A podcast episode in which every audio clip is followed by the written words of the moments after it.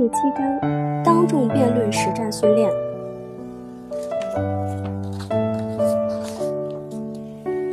一、巧妙提问彰显智慧。提问直接构成了辩论的过程，无论有疑而问还是无疑而问，或者明知故问，都是为了通过问达到论辩的目的。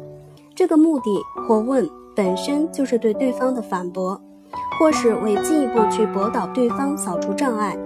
因此，问本身就是论辩的一一种重要的方式。没有经过专门训练、不够老练的论辩者。在自由辩论中，往往处理不好提问问题，让自己的攻击力相形见绌。下面我们就探讨一下提问的方法，让你在辩论场上轻松掌握主动，牵住对手。一、诱敌深入提提问法，目的是使对方落入自己设计的圈套，从而迫使对方承认或否定某种观点。除了利用概念不明确来使对方陷入圈套的提问法外，还有两种方法：一是复杂问语法，就是不能肯定或否定回答的用语。复杂问语中预设着回答者不能接受的前提，无论对他做肯定的回答或否定的回答，都意味着回答者承认了问语中所预设的前提。二是。由远及近，步步逼问法，即在提问时不立刻说出自己真正要问的内容，而是从远离实质的内容问起，从那些看起来从所问内容没有关系的小事问起，由远及近，层层推进，步步逼问，从而牵着对方的鼻子进入自己的伏击圈。二，左右为难提问法。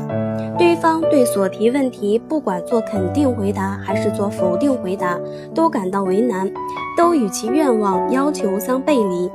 使对方左右为难提问的高妙之处在于，利用对方观点或行为的矛盾之处，通过预设或设问，使其陷入进退两难、不能自拔的困境，逼迫对方自己否定自己的观点或行为。三、逗引漏洞提问法，有时在开始反驳之前，先发问，让对方说出自己希望他说的话，然后以此为话题，寻找漏洞去反驳对方。这样做更有利。